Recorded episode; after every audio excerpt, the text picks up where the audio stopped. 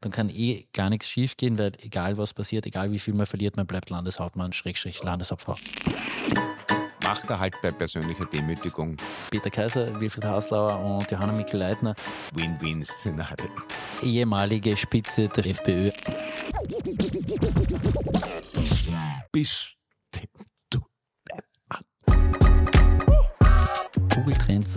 Toni Gavalier. Keine Ahnung, aber das klingt, das wäre ziemlich gut. Melissa Naschenwenk. Sie sind gemeinsam prominent. Toi, toi, toi. Servus Thomas. Servus Thomas. Und ein herzliches Servus, liebe zuhörende Person bei Maurer und Chick. Die letzte Episode in diesem Jahr zumindest. Und ich würde sagen, ja. wir machen draus eine Folge des Vergessens, oder lieber Thomas? Äh, ich habe die Antwort vergessen.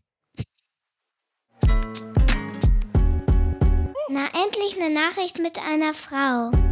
Aber was für eine? Wir haben in diesem Podcast ja das wunderbare Privileg, wir dürfen über Nachrichten sprechen und der Thomas Maurer hat Kraft seiner professionellen Amtsausübung ja auch noch die Möglichkeit, das eine oder andere zynisch, beziehungsweise würde man sagen satirisch zu kommentieren. Für den Zynismus bin ich leider Gottes ihm manchmal mal zuständig.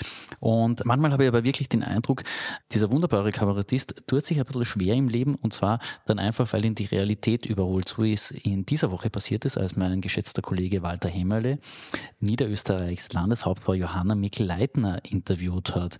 Denn auf ihre ja, doch nicht so erfolgreiche Wahl im Jänner angesprochen, meinte sie dann relativ ähm, elegant, würde ich jetzt mal formulieren, wir sehen in ganz Europa den Trend, dass den führenden Regierungsparteien die Folgen der globalen Krise zugerechnet werden. Das haben wir auch in Niederösterreich gesehen. Jetzt gilt es nach vorne zu blicken.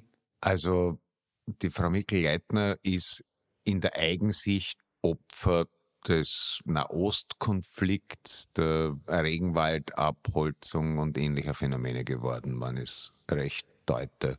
Ja, und vielleicht sollte man da noch irgendwie äh, Cancel Culture, Erstarken ja. des Feminismus in einer neuen Form noch hinzurechnen. Diese, diese, diese radikale linkslinke Cancel Culture, die vor allem im Niederösterreich mittlerweile äh, hässliche Blüten treffen. Äh, es, es, es, es, treibt schon die Blüte auch, dass das Dollfußmuseum geschlossen werden muss in Dexingtal, gell? Ja, na, das ist ja, na, es, war, es, es war ja im Umbau. Ja. Und, und ich glaube, die Familie Dollfuß hat dann die Leihgaben zurückgezogen, weil nicht garantiert werden konnte, wenn Zeitgeschichtler das jetzt mitkuratieren, dass das Museum dem Uropa gegenüber so freundlich ist, wie es bisher war. Und ich glaube, das ist jetzt in so einem Dauerprovisorium. Also es ist, glaube ich, nicht, also das Problem ist nicht so groß wie mit dem Hitlerhaus in Braunau. Ich glaube, das Dolphushaus in Dexing wird beides schon das Thema der Sendung ist, irgendwann in Vergessenheit geraten. Ja, äh, zwei anderen, denen ein bisschen die Gunst des Vergessens meines Erachtens nach zumindest schon ja, auch beschieden ist. Das sind Peter Kaiser, Landeshauptmann von Kärnten, hat auch eine Landtagswahl zu schlagen gehabt in diesem Jahr, neun Prozentpunkte verloren. Und Wilfried Hastlauer, der mit der ÖVP in Salzburg sieben Prozent verloren hat. Geändert hat sich an der, jeweils an der Landesspitze nichts. Spannend, oder? Irgendwie ähm, wie dann doch eigentlich eher trutschartige Wahlergebnisse kommen und es bleibt dann doch alles beim Alten. Fast. Ja, es ist, es ist ein bisschen wie bei dem klassischen Witz, wo jemand aus dem 20. Stock fällt und als er am dritten Stock vorbeikommt, sie denkt, ja, dabei ist eigentlich alles gut gegangen. Und also ich glaube, Punkte vergessen muss man speziell von der Frau Mikl-Leitner, das ist, glaube ich, die ist quasi semi-professionelle Verdrängungsathletin mittlerweile, weil ich glaube, die muss jeden Tag aktiv verdrängen, wen sie sich da als Koalitionspartner ins Haus geholt hat, nämlich den, der sie als Moslem-Mutti und linksradikale äh, Dings plakatiert hat. Und ich glaube, dass du mit so jemandem zusammenarbeitest, kostet so viel Selbstachtung, dass es nur mit einer wirklich athletischen Verdrängungsleistung zu bewältigen ist. Also ich glaube, das ist so wie, wie, wie findet Nemo Dorothy? Ich glaube, du musst das, der, der, Fisch, der ständig vergisst, wo er ist und was er, also, ich glaube, du musst kurz, also wirklich, die, in dem Fall entwickeln die Gabe, einfach sofort wieder zu vergessen, mit wem du koalierst, bis er das nächste Mal bei der T einer kommt oder ein lästiger Journalist dich darauf anspricht, dann sagst du, das, das ist leider der internationale Trend, dass es immer und so. Und dann ist kurz natürlich dieses Bewusstsein da, mit wem man koaliert und sobald aber die jeweils diesen Impuls ausgelöst habende Person den Raum wieder verlassen hat, glaube ich, geht's. Das ist, ich, ich stelle mir es ein bisschen vor, so wie wenn man, wenn man mit dem Lift fährt, wenn man ein bisschen mit dem Unterkiefer so herumrudert, bis es in ja. den Ohren knackst. Ich glaube, so ähnlich knackst sich die Frau Mickel-Leitner ihre politische Existenz zurecht. Das finde ich jetzt sehr spannend, weil es sich tatsächlich auch mit einer Recherche von meinem Kollegen Michael Jungwirth deckt. Der hat sich nämlich noch in mehr als jener Szene an André Ruprecht erinnert, wo er bei der Angelobung auf das heilige Herz Jesu Christi in irgendeinem Schrein geschworen hat, seinen Amtseid, sondern er hat sich auch noch dessen entsonnen, dass André Rupprechter knapp bevor er als Landwirtschaftsminister abgelöst wurde und auch knapp bevor in Niederösterreich vor sechs Jahren die Landtagswahl abgehalten wurde, angekündigt hat, dass das Bundesumweltamt nach Klosterneuburg verlegt wird, übrigens die Wohnsitzgemeinde von Johanna Mikl-Leitner. Und aus dem ganzen Ding ist bisweilen nie etwas geworden. Und mittlerweile sagt die Gemeinde Klosterneuburg, und das finde ich jetzt spannend, weil unter Ruprecht hat das Ganze noch Lebensministerium geheißen, äh, Bodenversiegelung ist ein Riesenthema und dergleichen mehr. Also das heißt, wir hätten dort auf Grünland für 500 Arbeitsplätze ein nennen wir es jetzt mal Bürogebäude, hätte auch ökologisch wertvoll sein können, hingepflastert. Und mittlerweile sagt auch die Gemeinde, naja, wir wollen das Umweltbundesamt gar nicht mehr, weil eigentlich können wir jetzt einen Grund teurer verscherbeln. Ja, es wird ja viel zu wenig, es gibt ja viel zu wenig Eigenheime auf grüner Wiese äh, in diesem Land. Das, man hätte vielleicht das Umweltbundesamt dann einfach, ich, ich weiß nicht, wird wirklich dieses gesamte, doch sehr große Kloster, Kloster Neuburg so viel Padres und Fraters oder was immer dort gibt's ja gar nicht mehr, mehr. Da müssten doch jede Menge Zimmer frei sein. Da müsste man doch eine kleine Bundesbehörde locker unterbringen. Ja, ob sich das jetzt einerseits mit dem Konkordat ausgeht, zweitens noch, in meiner Erinnerung ist das ja wahrscheinlich ein Schweigeorden, äh, ob du dann nicht dem demnächst abgeschafften Amtsgeheimnis zu widersprichst, dass du dann drinnen sitzt und sagst, sorry, wir haben ein Schweigegelübde als Umweltbundesamt, das geht sich nicht das aus. nicht sogar, ob du da nicht gerade das Killer-Argument dafür gefunden hast. Schauen wir mal.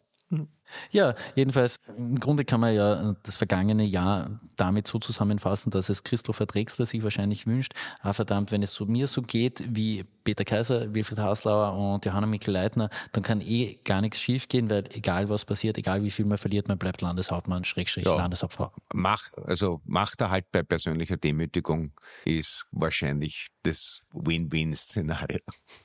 Aber in der Steiermark wird ja auch ganz interessant, finde ich, auch das Abschneiden natürlich der Freiheitlichen. Äh, doch die steirische SPÖ auch oder zumindest die Gra äh, FPÖ oder zumindest die Grazer FPÖ auch für FPÖ-Verhältnisse recht auffällig geworden ist in, in, in letzter Zeit. Klammer auf, ehemalige Spitze der steirischen äh, Schrägstrich Grazer FPÖ, also die Gruppe die um. Mit der sich rundum erneuert habenden freiheitlichen Bewegung natürlich nur von Böswilligen überhaupt noch in Zusammenhang gebracht wird.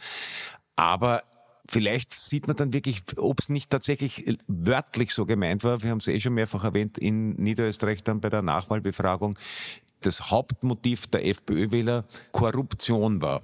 Und also möglicherweise ist einfach der Wunsch nach möglichst effektiver und flächendeckender Korruption das, was sehr viele Menschen hier antreibt und was die Wahlergebnisse auch in Zukunft beeinflussen wird.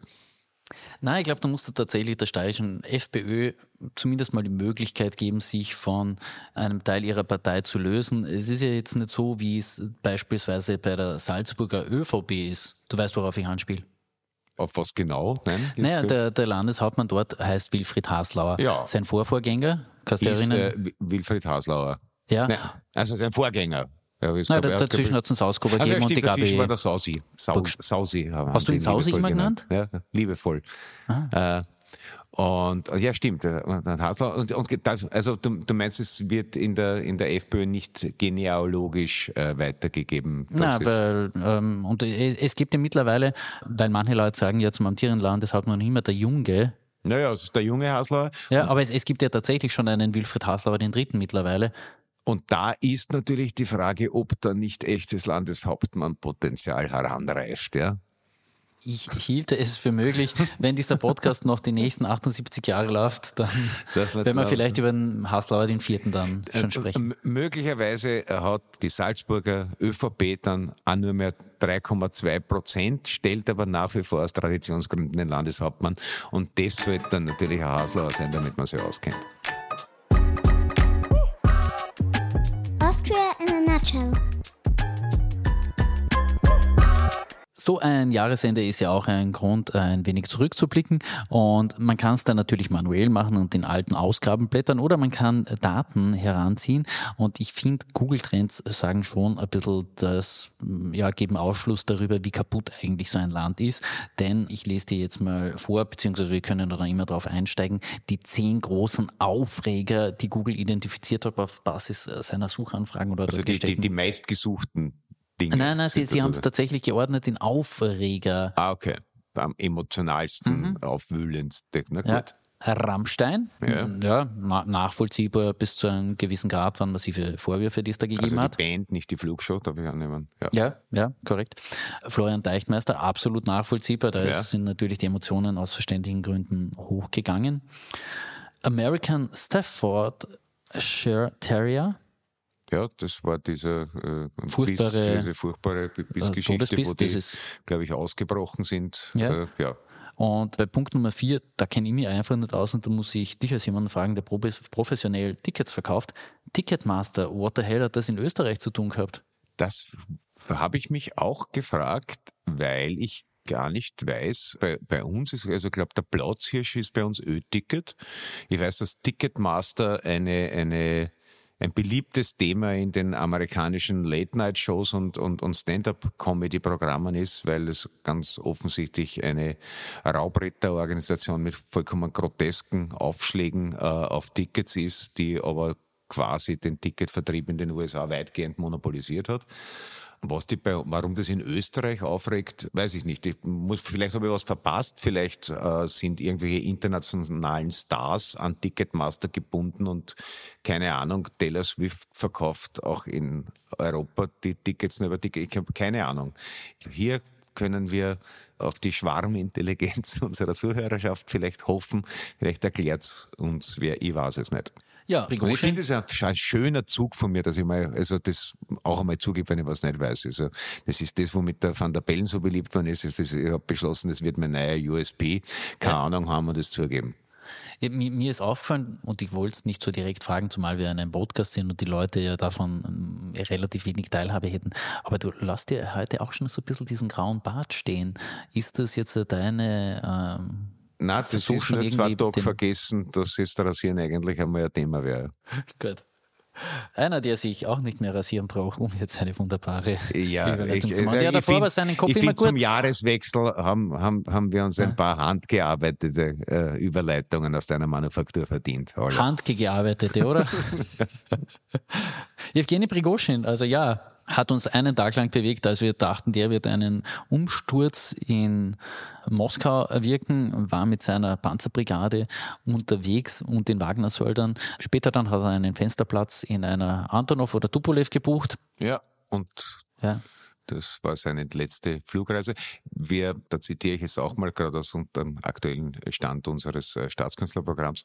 Wir haben das auch gewürdigt, dass der Bundeskanzler Nehammer ja damals Inserate geschaltet hat, zumindest online, ich glaube aber auch im Print, wo er versprochen hat, das war eh diese, diese Inseratenlinie, die eigentlich nur sozusagen hoheitlich regierungsmäßig informiert, wo aber mit türkisem Marker immer wieder Worte hervorgehoben waren, was jetzt teilweise so interpretiert wurde, als würde man da missbräuchlich Parteiwerbung schalten, während es nur um äh, Information geht.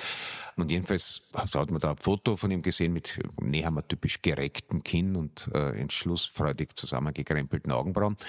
Und dann ist gestanden, wir werden nicht zulassen, dass innerrussische Konflikte auf österreichischem Boden ausgetragen werden. Und da hat das gleich mal keiner gewusst. Und dann hat sich herausgestellt, gemeint hat er, dass jetzt Prigozhin und Putin-Anhänger nicht ihren Konflikt hier austragen sollen. Und auf die Frage, also wir haben uns dann gefragt, kann das überhaupt, war, das ein Thema? War, war, war, die Gefahr tatsächlich real? Und sind dann darauf gekommen, dass es natürlich sein kann, dass, wenn das Nachbarn sind, zum Beispiel in Kitzbühel, und es hängt der Ost über den Zaun oder es war dann Löwenzahn um. Da, da kann so ein innerrussischer Konflikt schon mal stattfinden. Es ist aber auch nichts amtsbekannt geworden, vermutlich aufgrund der mahnenden Worte des Bundeskanzlers, äh, für die ich aus diesem Grund an dieser Stelle auch nochmal namens der österreichischen Bevölkerung danken möchte.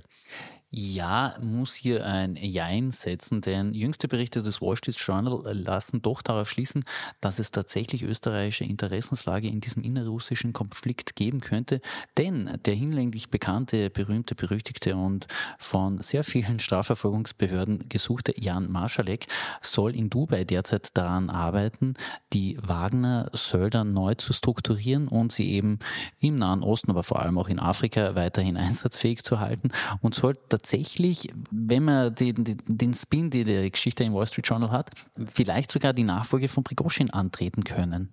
Ja, also Wobei, also da, das, da, das da haben wir schon, wir sind Bundes, wieder wer im internationalen Terrorismus. Das ist ja kein, kein innerrussischer Konflikt, der auf österreichischem Boden ausgetragen wird, das wollte er unterbinden. Das andere ist ja fast, da kann man auf eine Art ein bisschen einen patriotischen Stolz sogar entwickeln, so ähnlich wie unsere Burm das deutsche Privatfernsehen aufgemischt haben oder zehn Jahre davor unsere Zuhörer Hamburg einfach übernommen haben. Also das ist unser Jan Masalek, vielleicht der neue Prigozhin. Das ist für so ein kleines Land, das für seine dreiherzige Art weltweit geachtet und beschmunzelt wird, doch ein schöner Erfolg. Ja, Platz Nummer 6 bei den Aufregern von Google. Der Löwe in Berlin, der dann im Endeffekt ein Wildschweinchen war, glaube ich. Ja, ja, ich glaube, man kann es als eine Metapher nehmen. Ich glaube, das ist etwas im Zeitalter der äh, Partnerfinde-Börsen, sei es fürs Leben, sei es für eine Nacht eine Entdeckung, die viele Menschen gemacht haben, dass etwas, was dir online wie ein Löwe vorgekommen ist, sich dann als Wildschwein entpuppt. Also insofern ist es vielleicht die Geschichte des Jahres.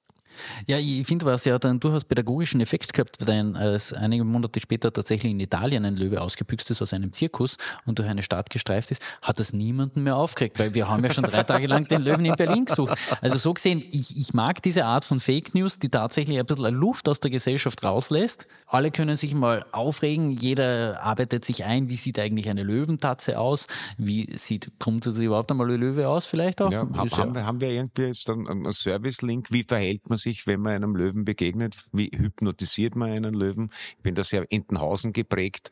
Ist es sinnvoll, Daniel Düsentrieb eine eigene Löwenhypnotisierpistole entwickeln zu lassen oder ist die statistische Wahrscheinlichkeit, auf den nächsten zu treffen, zu gering?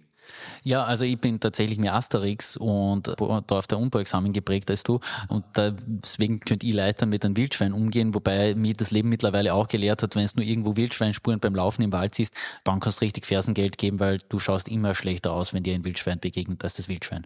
Das ist in der Regel richtig. Ja. Ich habe einmal auch beim Laufen ist eines aus einem Busch heraus explodiert. Muss man sagen, das kann man das als durchaus bedrohlich empfinden, mhm. wenn wo zuerst nichts war, auf einmal ein großer, stinkender, sehr schneller, schwarzer Pelzklumpen auf dich zurennt und an dir vorbei, Gott sei Dank.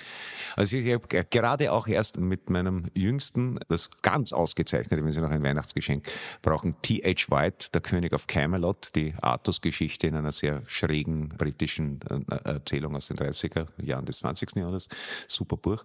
Und da sind wir auch bei der Wildschweinjagd gelandet und das war ja eben saugefährlich, das war für echte He-Man, weil du ja mit, mit den Speeren, mit den Saufedern gejagt hast.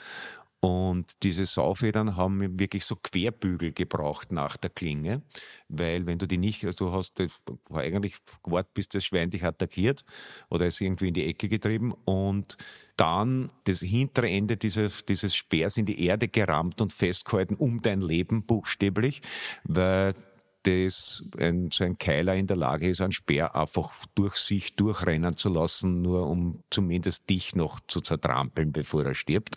Und deswegen hatten diese, diese Saufedern so Querbügel, an denen der Keiler sozusagen auf eineinhalb, also auf Meter 80 von dir zumindest aufgehalten wurde. Und dann hast du aber halt wirklich sehr gut den Speer gegen den Boden pressen müssen und auch schauen müssen, dass er dich nicht mit einer Seitenbewegung überrumpelt, weil sonst bist hin. Und das ist, sagen wir mal, sportlicher als die heutige Wildschweinjagd, wo die Wahrscheinlichkeit von einem Reifeisenfunktionär irrtümlich erschossen zu werden höher ist. Nachdem du jetzt schon so aufschlussreich warst darüber, wie man mit Wildschweinen umgehen kann, hast du auch einen Tipp, wie man mit Aufreger Nummer 7 umgehen kann. Und das ist noch nicht das Nehammer-Video, es kommt auf Platz Nummer 8. Äh, es geht um die Bananenspinne. Die Bananenspinne. Ja, Schärflausend. Ist das, ist, äh, die, die, hab, ist das die übliche Spinne, die irgendwo äh, in äh, Bananenkisten mhm. äh, kommt und äh, eine tödliche Bedrohung für die abendländische Zivilisation darstellt? Ja, genau. Ja. Ich habe mich mit der Bananenspinne nicht so beschäftigt. Ist, die, ist ihr Biss tödlich oder mutiert man dann zu einem, also nicht Spider-Man, das wäre ja cool, sondern zu irgendwas Grauslichem, so die Fliege-mäßigen, aber mit acht Haxen. Ich weiß es nicht. Also ich, ich, ich, Bananenspinne ist ein bisschen an, meiner, an meinem Radar äh, vorbeigezogen. Nicht alle Arten verfügen über ausreichend wirksames Gift, um einen Menschen zu töten, weil sie eben auch vor allem die giftigen Arten urbane Gebiete meiden. Unter anderem gibt es aber doch welche, die können tatsächlich problematisch werden. Okay. Also vor allem die brasilianische Wanderspinne innerhalb derer. Okay, das heißt, auch wenn sie dir irrtümlich ins Bananenfrappé gerade, könnte schlecht sein. Ja, außer du hast sie rechtzeitig gemixt. Du hast sie rechtzeitig was? Gemixt. Naja, aber, aber, das Gift also. ist ja dann trotzdem, das ist ja in der Spinne.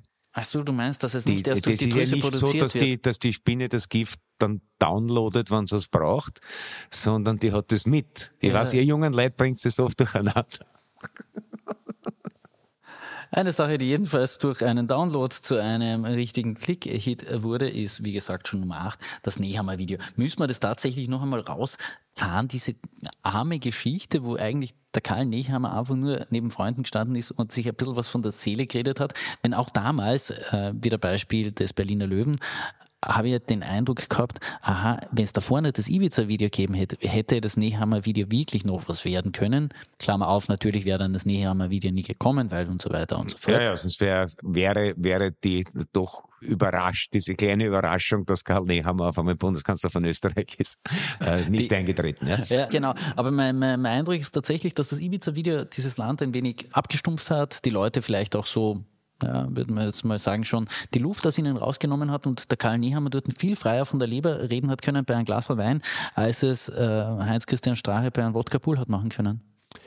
Ja, also es war natürlich die, äh, die Dimension ein bisschen eine andere, weil sozusagen von Wasser äh, an russische Investoren äh, zu verchecken, andenken und die, die Medienlandschaft praktisch für eine Partei privatisieren, ist dann schon noch bisschen was anderes, wie, ich möchte es nicht als Wertung verstanden wissen, deppert reden.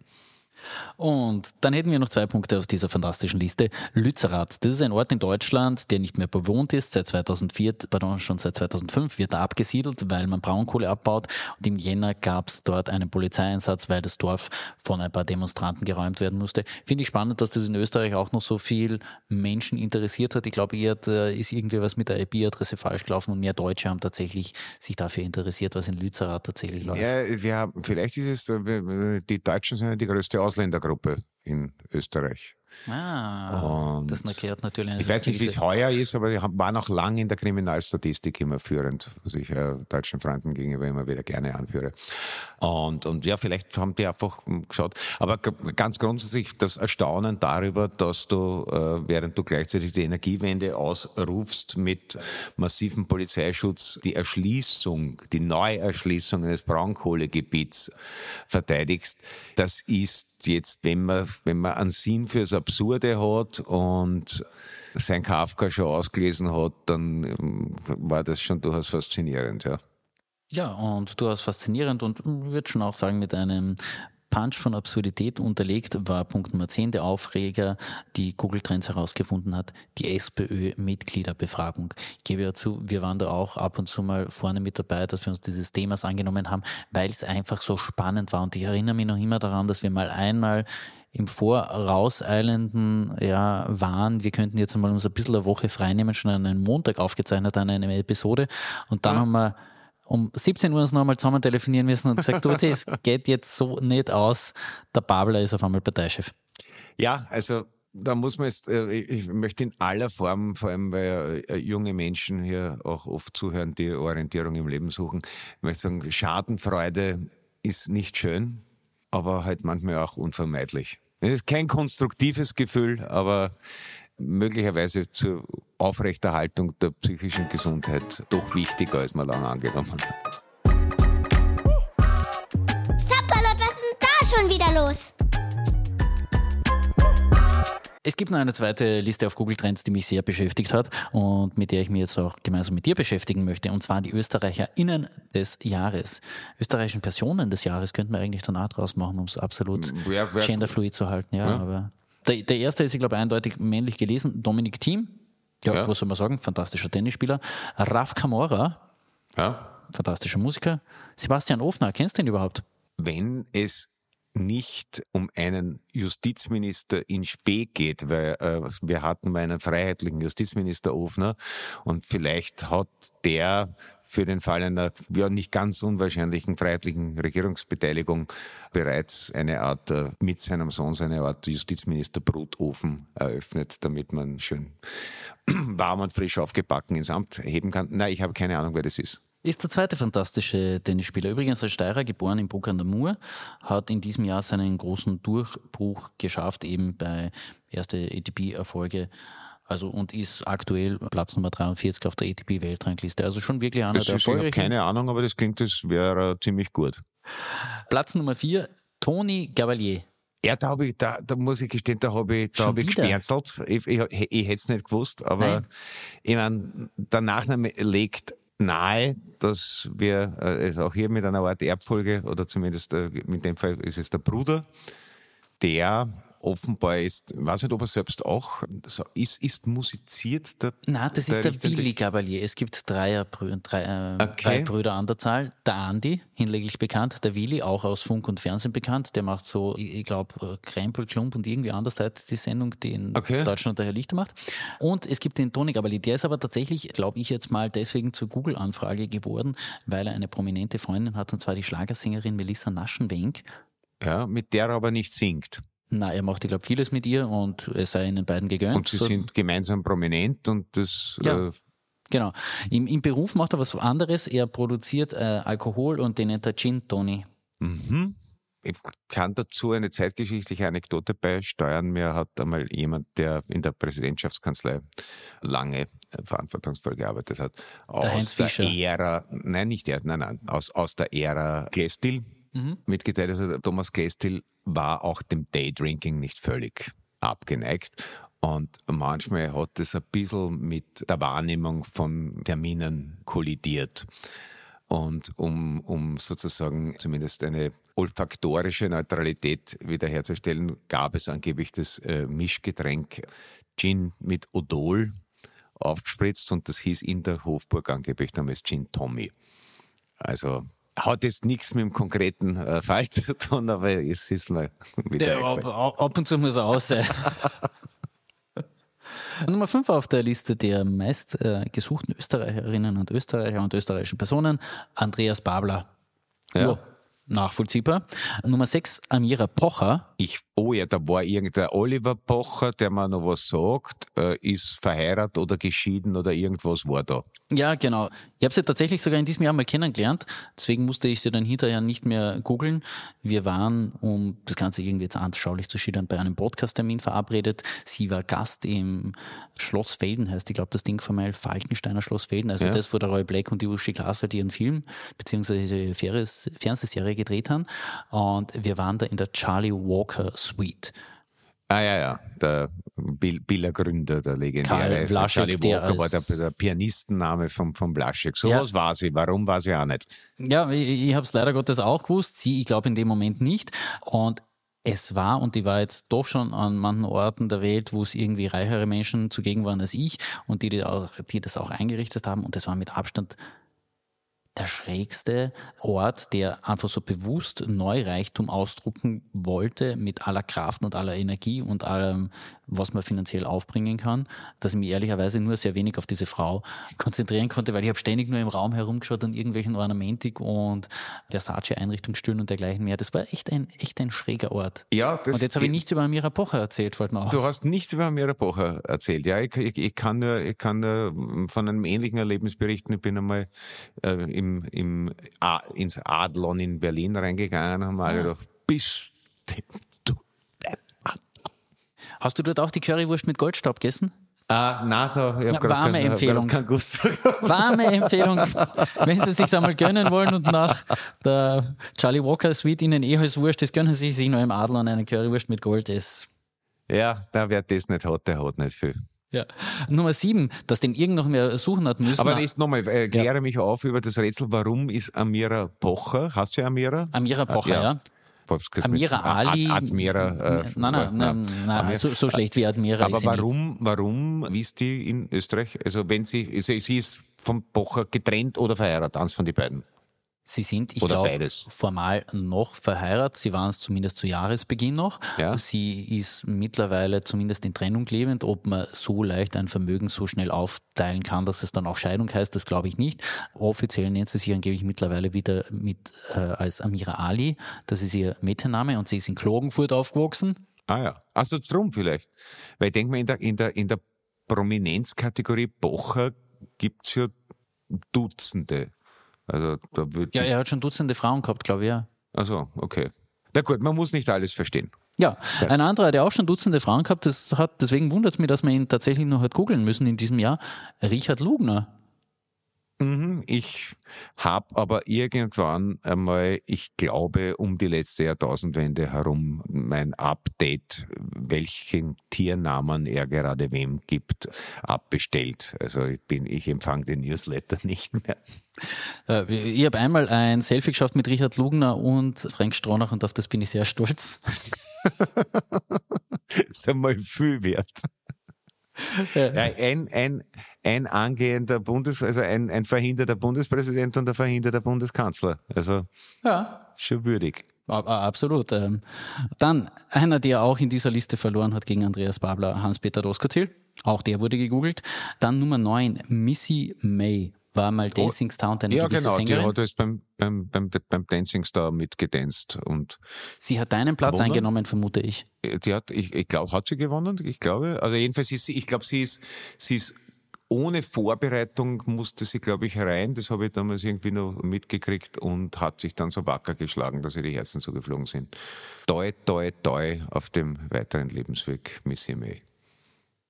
Und dann auf Platz 10. Und irgendwie ist es tragisch. Er ist aus der Liste der Milliardäre bei Forbes rausgefallen. Hier hat es nur mehr ganz knapp reingeschafft, weil das Dilemma einfach erst am Jahresende begonnen hat. René Benko.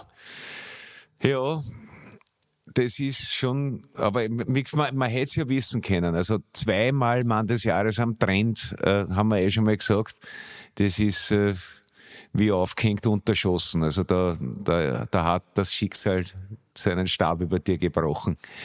Ich gehe aber doch davon aus, dass bei einer mh, fehlenden Summe von doch mehreren Milliarden, jetzt ist nur die Aufstellung des, der, der, der Firmen, habe ich heute gelesen, ist äh, nebeneinander gelegt, siebeneinhalb Quadratmeter bei vermuteten zwölf Punkt Schrift.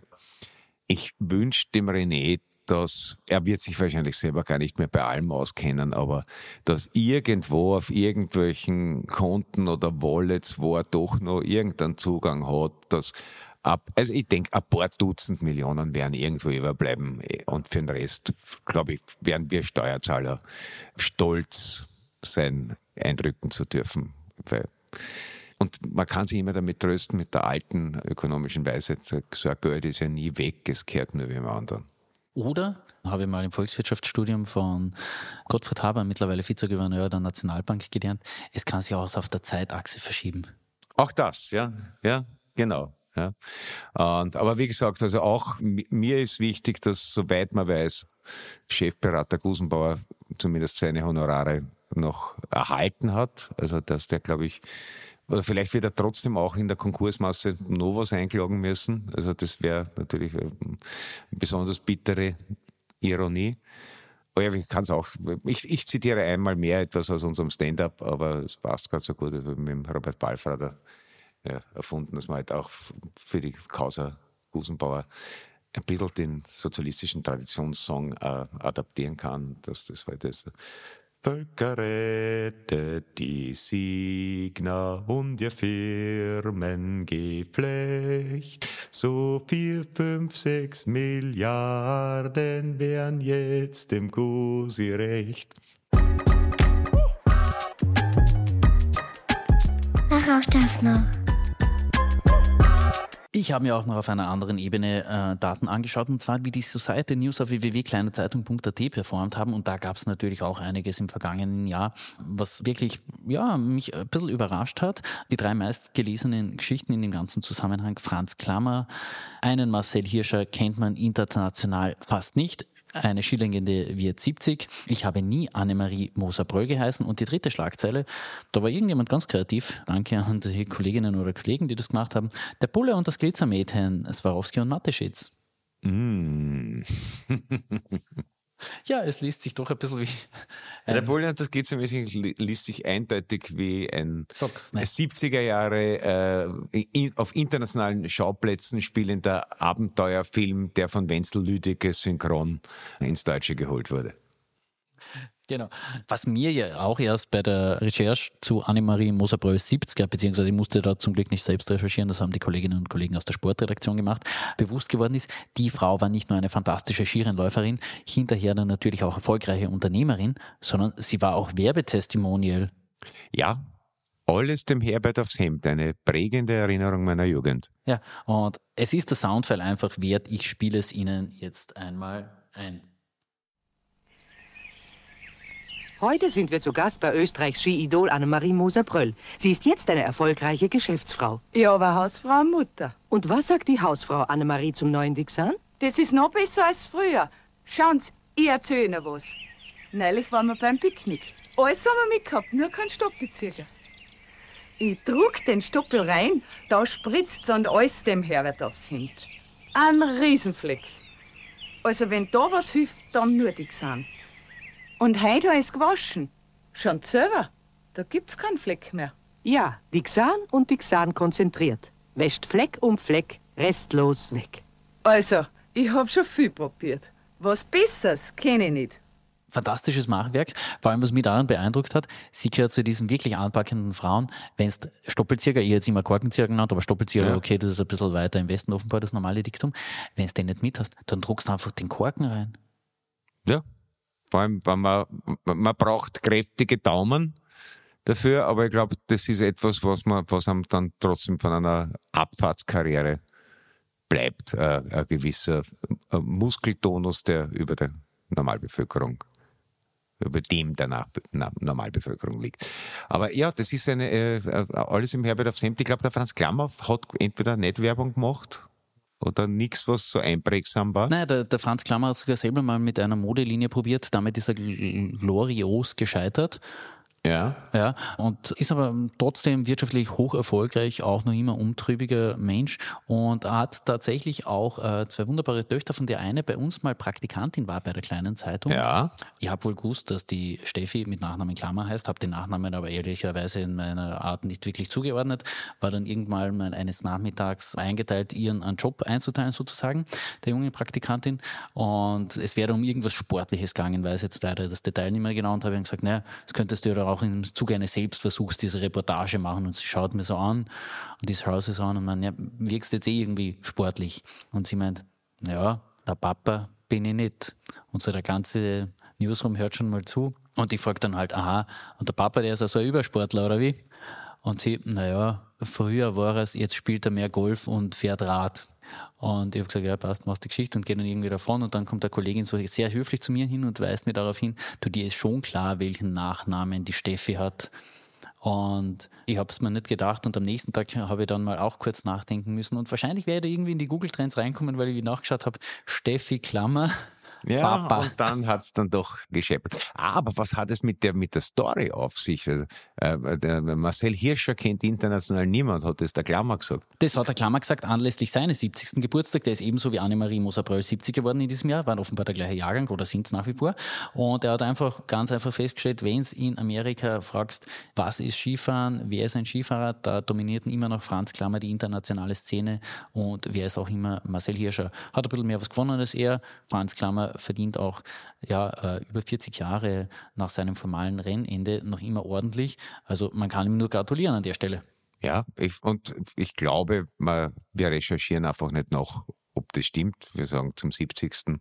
hat man einen Wunsch gut und das soll dieser gewesen sein, dass es so ist.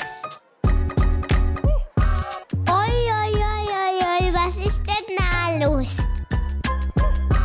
Wir wollten ja eigentlich die Episode des Vergessens draus machen, deswegen auch noch zwei Filme kurz angesprochen, die eigentlich so viele Leute gar nicht vergessen können, weil sie eigentlich kaum einer gesehen haben. Es handelt sich um Projekt Ballhausplatz, den Film über Sebastian Kurz von Kurt Langbein und seinen Partnern und das zweite Machtwerk produziert von Bongo Film, Kurz der Filmregisseur, in dem Fall war Sascha Kölnreitner. Spannend, Projekt Ballhausplatz haben offiziell 15.000 Menschen gesehen, Projekt Kurz der Film, also pardon, nur Kurz der Film heißt das Ganze Ding, haben 8004 Menschen ob es gesehen haben, ist jetzt denn auch die Frage. Ja. Es wurden da 8004 Tickets bezahlt.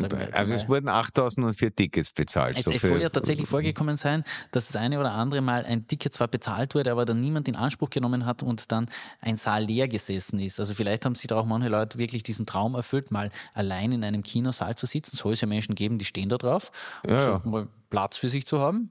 Ich, ich, ich habe einmal, allerdings, weil es sonst niemand sehen wollte, äh, den alten Disney Peter Pan im in einem nicht, nicht mehr existenten Kino alleine gesehen. Ich habe ja zweite Karten gekauft, als gesagt haben, erst ab zwei wir. Und dann bin ich äh, drin gesessen. Und, und ich habe unlängst gesehen, ich weiß es nicht mehr, irgendein so ein, einer, der, einer der 90er Jahre Filmstars habe ich ein Foto irgendwo gesehen, wo der offenbar einen ganzen Sektor in einem Baseballstadion gekauft hat, um den Ball zu fangen. Und man gedacht, so geht's auch. Ja. Ja, nachdem im einen Film sehr viel Geld reingeflossen ist und im anderen Film sogar ein bisschen Steuergeld reingeflossen ist, könnte man ja immer noch den Gedankengang aufspielen, was hättest du mit dem Geld machen können, wie viel die vierte Episoden hätten produziert werden können. Einige. Also ich, ich, ich kenne die Budgets der beiden äh, Filme nicht, aber ich weiß, wie traurig unsere Budgets ausgeschaut haben. Also ich glaube, da, da wäre was gegangen. Ja gut, äh, vielleicht ist das der Vorsatz fürs neue Jahr, so Sie ein namhafter Investor sind und Ihr Geld irgendwo verbrennen wollen in der Kunst. Thomas Maurer und die Vierer sind immer eine offene Adresse. Und Jederzeit, auch als NFT. Ja, und man muss ja auch dazu sagen, das nächste Jahr, das wird schon einiges an Potenzial beinhalten, nicht nur für diesen Podcast, sondern auch äh, für grundsätzlich, glaube ich, für satirisch denkende Menschen. Ja, wobei da kommt einiges auf uns zu, wo ich dann teilweise die Satire gern zugunsten der Vernunft eintauschen würde. Aber also es sind ja die, die, die man ist ja dann immer beides. Man ist ja auch Staatsbürger, also als Satiriker oder als tagespolitischer Satiriker freut man sich über jeden Wahnsinn. Aber nachdem man gleichzeitig als Privatmensch auch ausbaden muss, hält sich die Freude äh, manchmal in Grenzen oder zumindest kommt zu ganz hohen Ambivalenz-Kurzschlüssen. Ja, äh, was ihr alles in diesem kommenden Jahr zu erwarten hat, das erfahren Sie bei uns in der nächsten Folge und zwar in einem Sonderpodcast, denn aus Maurer und Schick wird für eine einmalige Show Maurer, Schick und Dra. Wir holen uns nämlich die fantastische Innenpolitikerin Christina Dra zu uns ins Podcaststudio und wir wollen ein bisschen auf die nächstjährigen Wahlen blicken. Es wird ja doch international so viel gewählt und ich kenne keine Frau, die mehr Erfahrung hat. Also freuen Sie sich auf die nächste Episode. Da äh, gibt es nicht nur zwei alte weiße Männer, sondern auch noch eine junge Frau dazu. Ungewöhnliche Kombi, aber ich darf Ihnen versprechen, es wird lehrreich, es wird unterhaltsam und auch noch obendrein informativ. Ihr wird schon so viel geredet. Ich sage nichts mehr außer Ihnen. Noch alles Gute für 2024 und bleiben Sie uns als Hörerin und Hörer und natürlich auch als zuhörende Person gewogen.